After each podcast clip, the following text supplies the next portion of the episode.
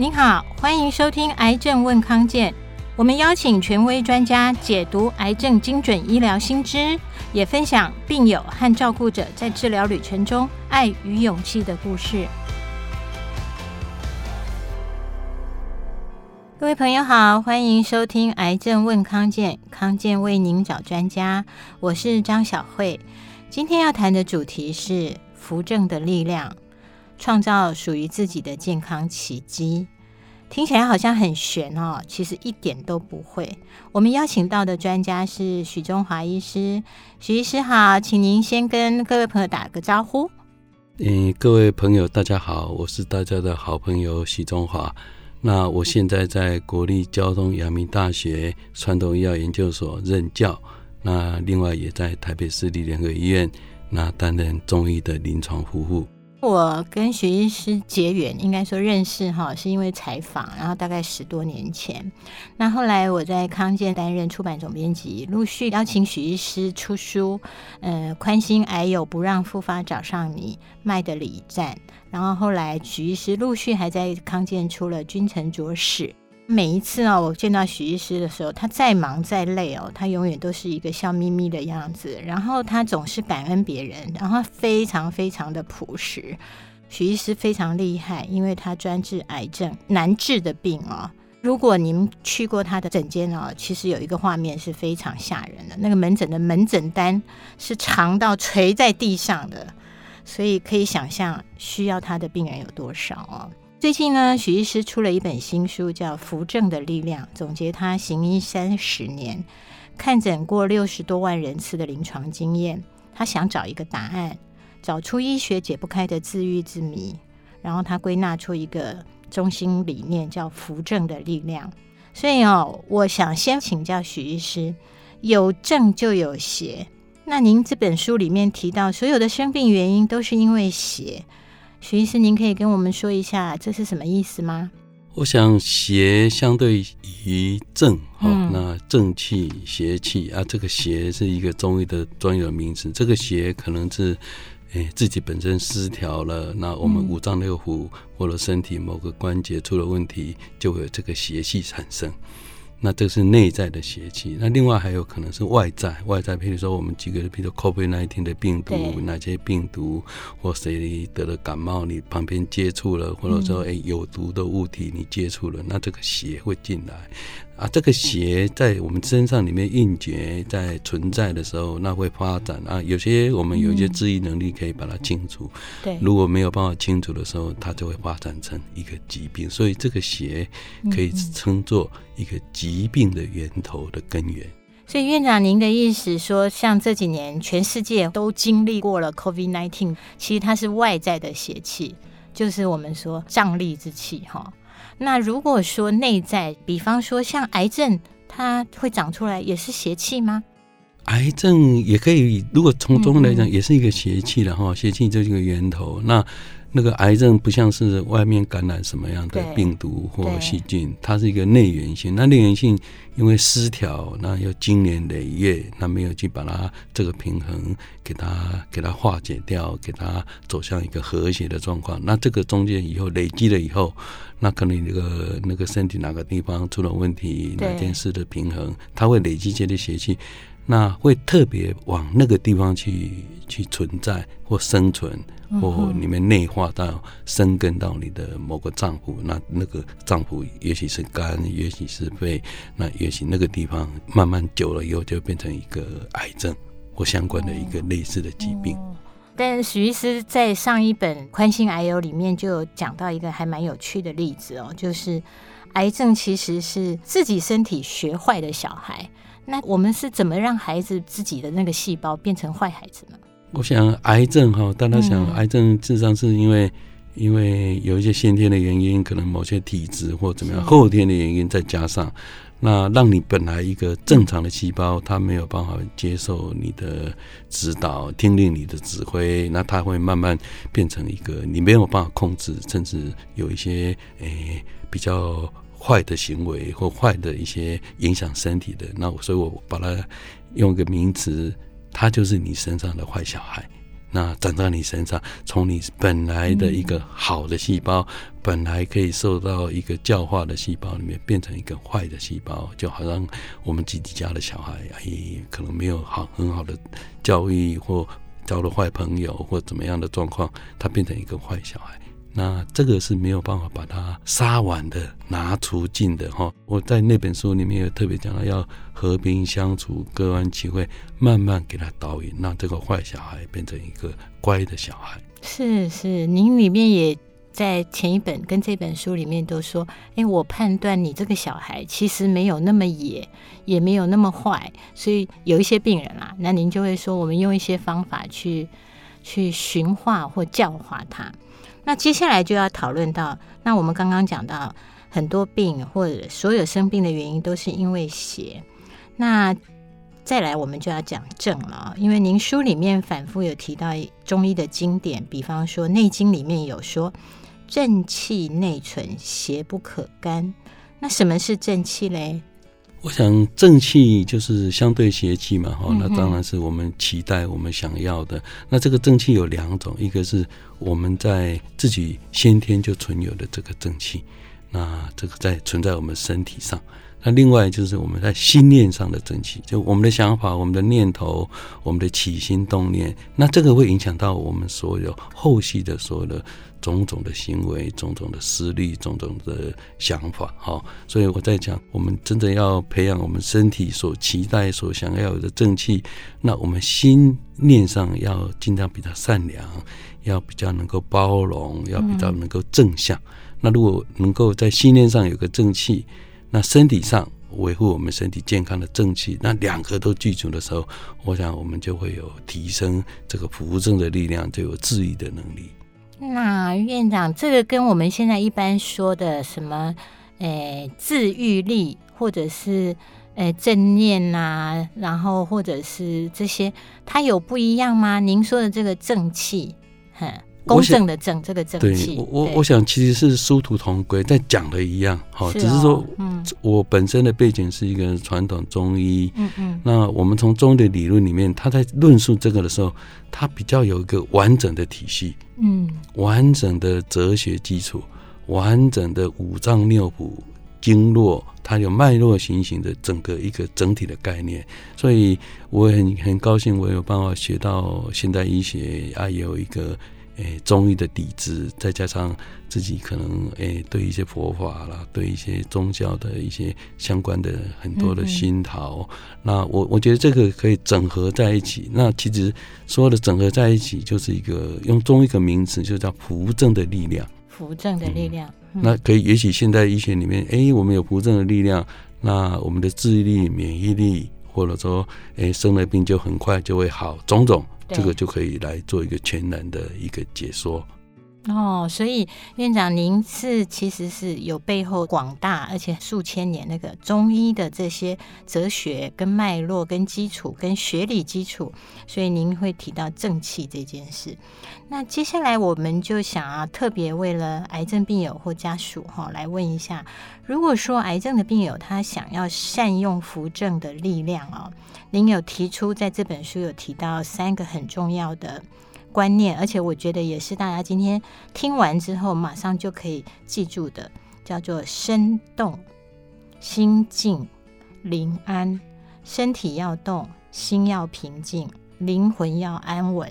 一个一个具体的请教许医师，就是您指的身动，我记得您在书里面有讲到一个非常厉害的海洋探测专家龚教授的故事。您可不可以跟我们讲一下，说什么是生动？然后龚教授他是怎么样用这个方法克服他的癌症？我想龚教授就很像我们这个在工作很繁忙的，不管是科技业啊、学术界，或者说一些一些饱读书籍的一些专业的人士哈，那么因为太忙。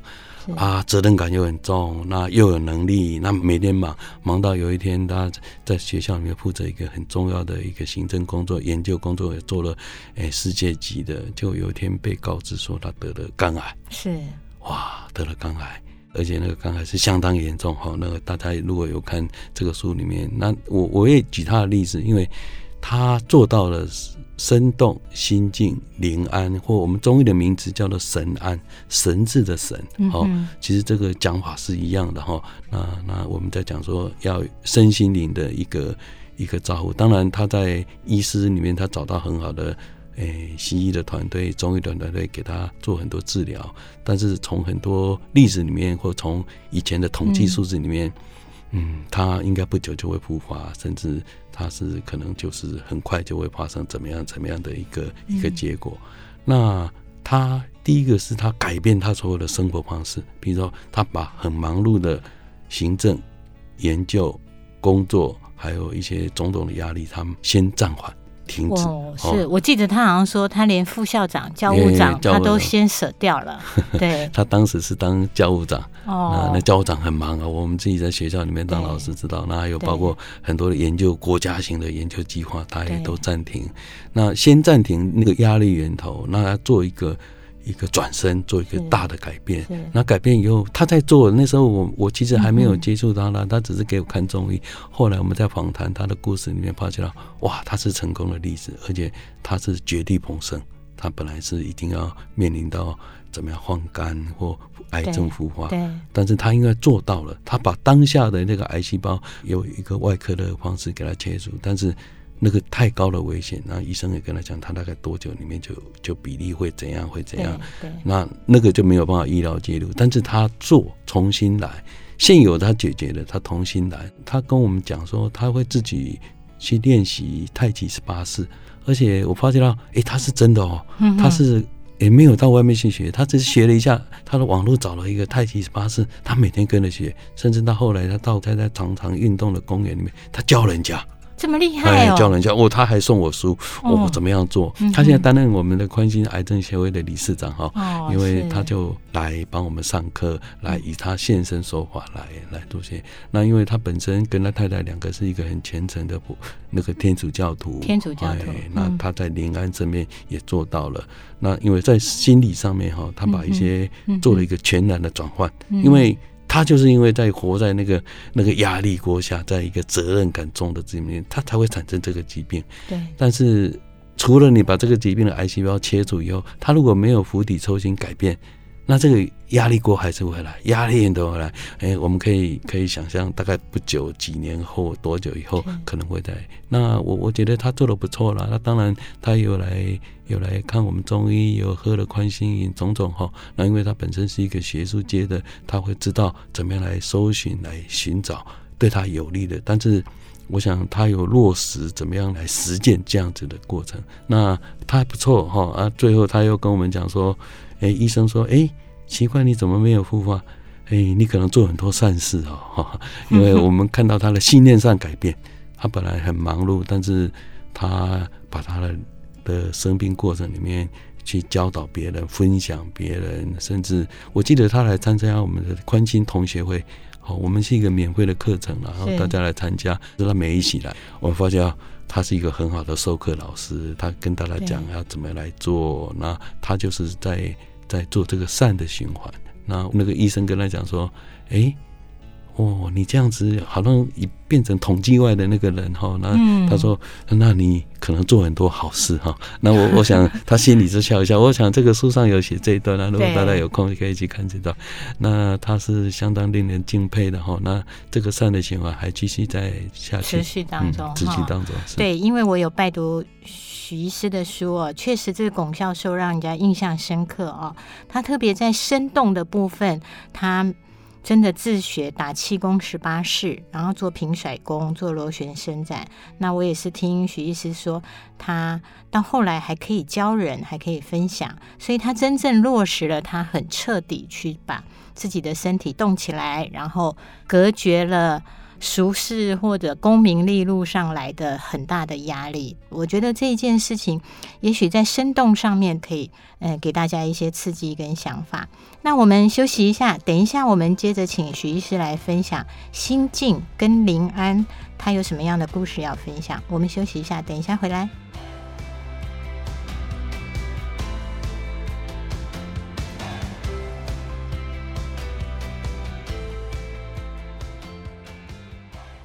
欢迎回来，《癌症问康健》，我是张小慧。我们今天邀请到的是台北市联医的许中华中医师，他也是阳明交通大学中医的教授。那许医师今天跟我们谈到的是扶正的力量，创造属于自己的健康奇迹。刚刚我们在上半场特别提到许医师讲到的这个正气哦，跟我们现在提到的那个自愈力或者是复原力，其实扶正正气这件事情，在我们传统中医里面早就有这样的。嗯，学问还有早就有一整套疗愈的方式啊。那我们刚刚上半场也提到，许医师提到这本书里面，希望可以做到身动心静灵安。那我现在就要请教许医师，您讲的扶正的力量的第二个重点，心静是什么意思呢？我想心静就是让这个心哈能够安住了哈。有点难呢，我真的所有得癌症的病人心里又担心又害怕，不容易，真的不容易。因为尤其像得了癌症啊，或者说不是癌症，我们可能诶跟人家争执，或有一些压力，或有什么想法，或哪一些呃求不求不到，或者说哦落榜了，种种都会让你心胡乱。那所以这个心哈，如果能够安住，平常就要做功夫。平常就要做做努力，就要练习了。那等到那个那个境界改变的时候，嗯、你才不会也临危不乱哈。那当然要安住不容易，尤其像得到癌症，被告知得到一个一个这么严重的一个疾病的时候哈，嗯、那你心头一定会乱哈。对。那心头乱的时候，我我想最重要的是，大家平常都要做好功夫，如果让你心静下来，那我会建议哈，如果大家有时间有机会。每天用个半个小时，平常就要做。平常用个半个小时，哎、嗯，有些人坐着啊，有些人可以禅坐听音乐，你就放空，放空，让你的心能够静下来。那这个平常就要做哈，不要临时要去爬山你就爬不动。那平常就大家做好这个收心、静空、静心的这个工作，心才能够安住。院长，您自己是怎么做啊？因为我自己怎么做？对、哦、我们，我记得那时候要约您做采访的时候，都要卡那个很大的缝隙。可是我记得您说，您自己每天在开诊前还有回家都会做。您书里也有写写说您会打坐，具体的是？我想打坐这个，大家有时候听到这个名字好像很遥远啊。对呀、啊，我我觉得就是坐下来，那心能够收心呐、啊。那这件事情哈，把它变成一个固定的工作。比如说我今天早上要来这边，那平常都这样，我早上可能五点半起来，是，那我有的功课的方式，我就会坐着，那哦听个音乐，或者说，诶，只是调这个呼吸，那也许说四十分钟、三十分钟，随随缘哦，还不一定要讲求，就是最重要是放空了，你都不要想事情，或者跟着某一种音乐或。诶、欸，我因为我自己本身是佛教徒，我会早上我的我的时间就是、嗯、就是会修持一个一个普门品，晚上的时候我会修持一个阿弥陀经，就是我有固定的这个，那这个把它变成一个例行的常态，例行就是一定要变成这个我们在讲就是例行的一个功课了。那我每个人的也许你的缘分不一样，你只要能够让你静下心啊，不要今天 A 明天 C 后天 B，那在哪一天 D 让。每天把它变成，哎、欸，我这个时间就要吃饭，我这个时间就要静下心来，哦，嗯嗯，那这个工作平常就要做。那哪一天如果有大压力、有大抉择或解不开的什么东西，那你可以利用这个时间之后再来做决定。那常常会有神来之笔哦。哦，真的吗？是哦。所以您讲到这个，其实每一个人都要练习，平常的时候就要把心安住。安住这件事情，可是我想院长应该也会像我们我自己，如果静下心来，进入一个，譬如说我在听心经好了，听一听，你听到一半念头就来，等一下我要怎样？那有念头的时候怎么办呢？有念头就每每个人方式不一样，有些是那个念头很重要，他可能要提示提醒你或者什么，那就去追啊。就是可以追。Oh, 那我会建议我们都是凡人哈，有念头尽量哈让他不要来。我的处理方式有念头来不是坏事。那提醒你，那可能我我这个功课半个小时一个小时完了以后，你再去追，再去决定要怎样。不要当下做，一直追这件事情。你把它有个印象，比如说我跟你讲哦，哎，这件事情应该很重要，这个时候跑出来。那理论上，大家要要尽量做到没有这个念头是最好的啊。如果比如说哦，你我我们听个某个音乐，听个诶哪个经典或诶可以可以读诵或怎么样，那么不同的方式，但没有关系，就是你就是专注做那件事情。是是啊，等到完了以后，那个念头来，其实还不错哦。那个念头来，你就、嗯、你就知道啊，哎，我应该采用 A、B、C，这答案就会出来。就是你在一个放空的状况下面，后面就会有 A、B、C 你所要的答案，按按那个答案就叫很直觉的，尤其是你的嗯过滤之后的或澄清之后的或或诶有什么指示叫你怎样，就是他那那个东西是有点复杂的，但是 anyway 是绝对是最好，我我认为是最最明确。所以我常常很多人跟我讲说，哎，做什么做什么，我说我发现我心头有点乱，我我我都听，我说。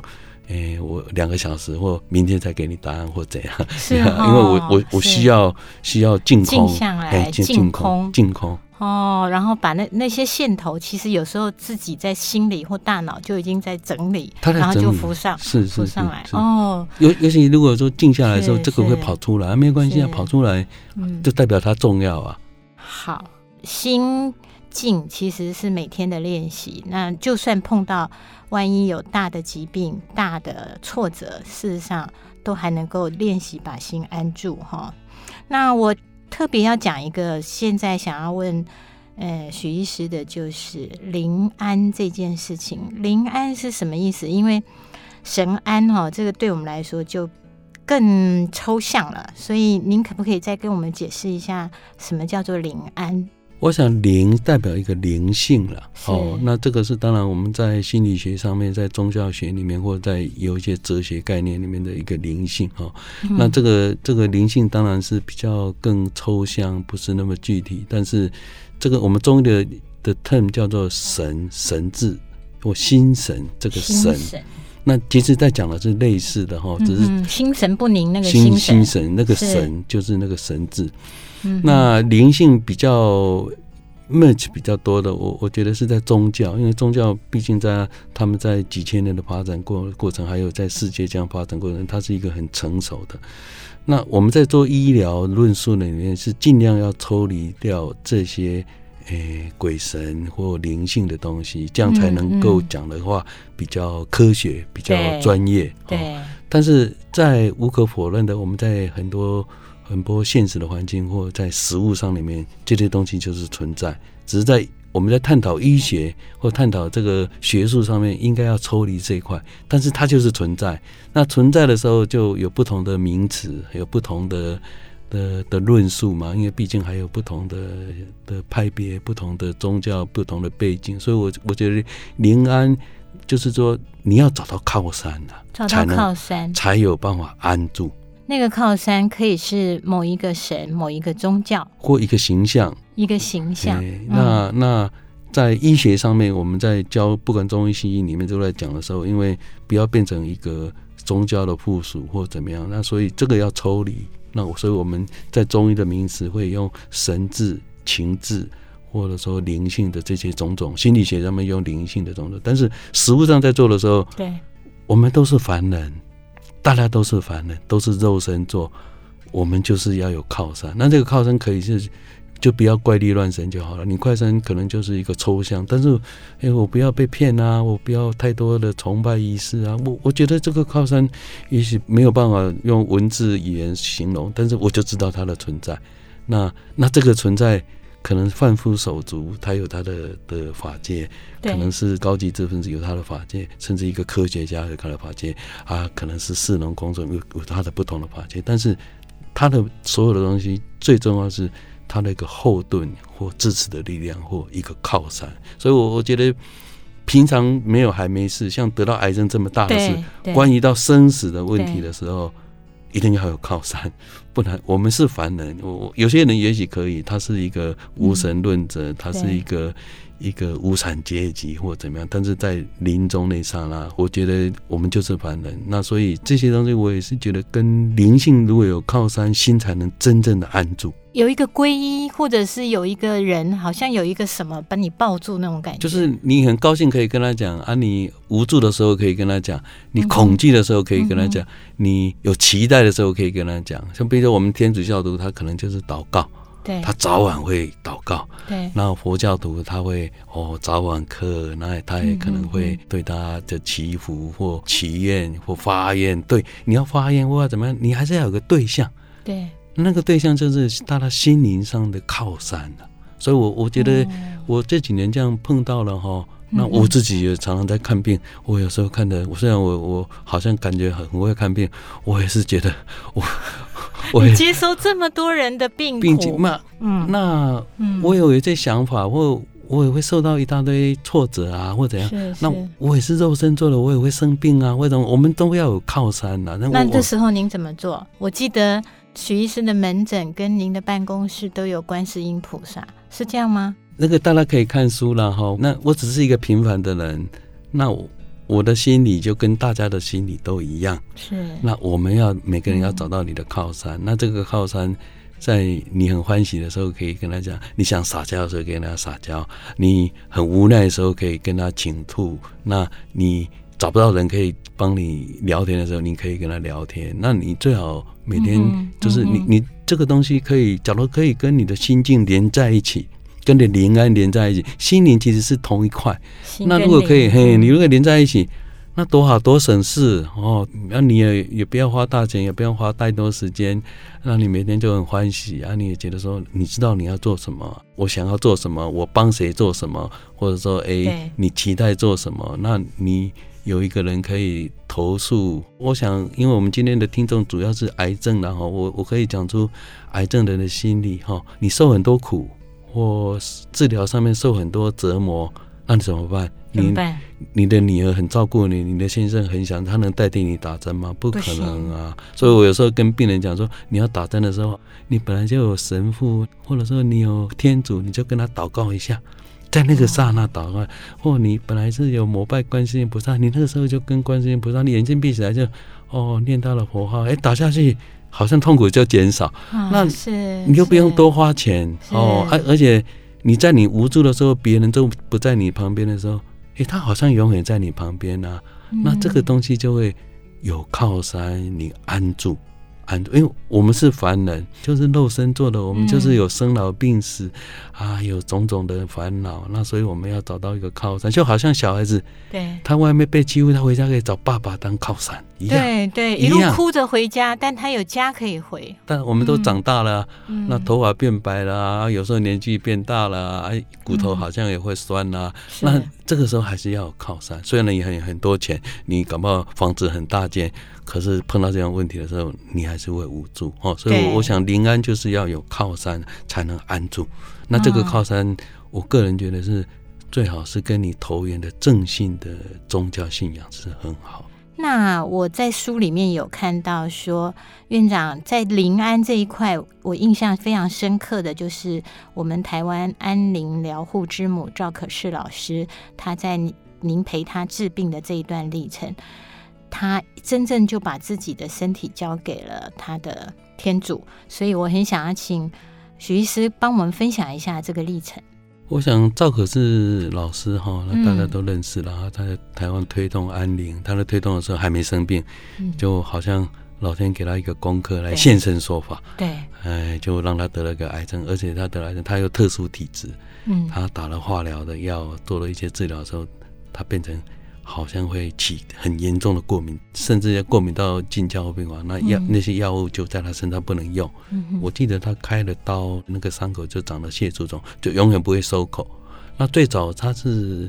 透过那个赖以亮，那那个马街的赖赖副院长哈，那时候就介绍来给我看。那本来也不期待说要把看他的癌症啊，就那个伤口一直 discharge，一直没有办法收口，很有味道啊，流汤流脓，很难过哈。那哎，我我后来就帮他那个用一些中医的扶正的，因为他那时候大概西药又有一些极限不能用，嗯，所以当时就哎、欸，好像后来那个伤口真的好了，好了以后哎、欸，就慢慢也也，我们中医其实都会强调要五脏六腑辨证啦，那包括也帮他处理一些癌症。那虽然他，我想很多人应该都晓得，他有些癌细胞已经跑到身上二十几个地方，如果我们来看，已经已经很晚期了，stage four 了哈，那他。他碰到很大的瓶颈，哎，至少在我们这几年里面跟他互动还相当好。啊碰到我那个故事里面，大家有空去可以看哦。那我破掉，我应该没有那么厉害啊，我我是一个平凡的中医师而已啊。他吃的药跟别人吃的药一样啊，可是别人就效果没他那么好。是。那我我在慢慢观察也，因为平平常也没有聊这些啦，后来再慢慢观察也听过他来上课，慢慢观察。哇，他是一个很虔诚的天主教徒，对，他已经把生死，诶，置之度外了。他，嗯、他觉得天主留他下来是要，可能要他再做什么事，哎、要来讲这个生死的这个功课。嗯，那教人家怎么样来面对生死的功课，那自己要做到啊。那他就做到，就现身跟我们讲哦。所以我有时候觉得。我只是他一个那个天主或一个他一个大拼图里面，我只是中间的一个小拼图，中间刚好有来看中医哈。嗯、那他当然是成功，但这个成功不绝对不是只有归于使用中药哦。那因为他需要碰到一点瓶颈，那我们中医给他一点协助。但是我觉得他有一个很大的力量是来自临安，他每天早晚会怎么样？会祷告，那他会对常常都是从。善的角度来看所有的生命故事，嗯，哦，他甚至他把他的受苦这个过程里面，这个可能就是他一个人生的经验，嗯，那还有，诶，他在教人家怎么样来面对死亡，那自己做给大家看，他来推动安宁嘛，哈，嗯，他用他的生命在推动最后的刹那，他自己面对的生死，那他就现身说法给我们大家看。所以我们在我们这本书里面哈，特别加了一段的一个章节讲死亡的扶正。如果说我们从扶正的力量里面做到的时候，那面对死亡的时候就能够比较圆满。有空大家可以看这本书，因为我我想赵可思教授他就是现身说法，临安住之后扶正力量的发挥。真的，那今天时间有一点长，可是又觉得好像非常非常的不过瘾哦。不过还是最后要请许医师哦，再用一分钟提醒我们的，呃，身有重病的，譬如说癌症的朋友或照顾者，他们的宽心法则，还有养生的三宝。我想养生的三宝哈，就是身动、心静、灵安啦哈。那这个。这个在不同人生的生老病死里面哈，大家都可以发挥好。那我们在生命不同的阶段哈，那都可以透过生动心静灵感来发挥，让照顾你的身体哈。那我我想特别要跟癌症的朋友讲哈，得到癌症不是你喜欢，但是大家赶快把这个癌症治疗好。那我们因病入道。你入道，你体验到人生，嗯、那还有趁这个得到癌症的时候，这么重大的病里面哈，我们宽心法则就希望大家能够宽下心，而且能够安住心。那甚至你还有机会入道，多想一想哦，我们这个这个生命的课题，生老病死的种种课题，那用扶正的力量来圆满的发挥。是非常非常谢谢许医师哦，我特别要提到这本《扶正的力量》，它很适合很多人哦。比方您曾经确诊过 COVID，可能有一些后遗症哈，那有辛苦的人，因为许医师在里面也有非常详实的记载他自己得了 COVID 之后的疗愈的过程哦，那也适合。呃，正在受癌症之苦的朋友，还有老化跟对于生命、对中医的疗效很好奇的各位朋友哦，所以最后谢谢许医师，那我们一起跟大家说拜拜。好，拜拜。谢谢您收听今天的节目。如果喜欢我们的内容，欢迎给我们五颗星的好评，也记得按下订阅键，就不会错过每次的节目更新哦。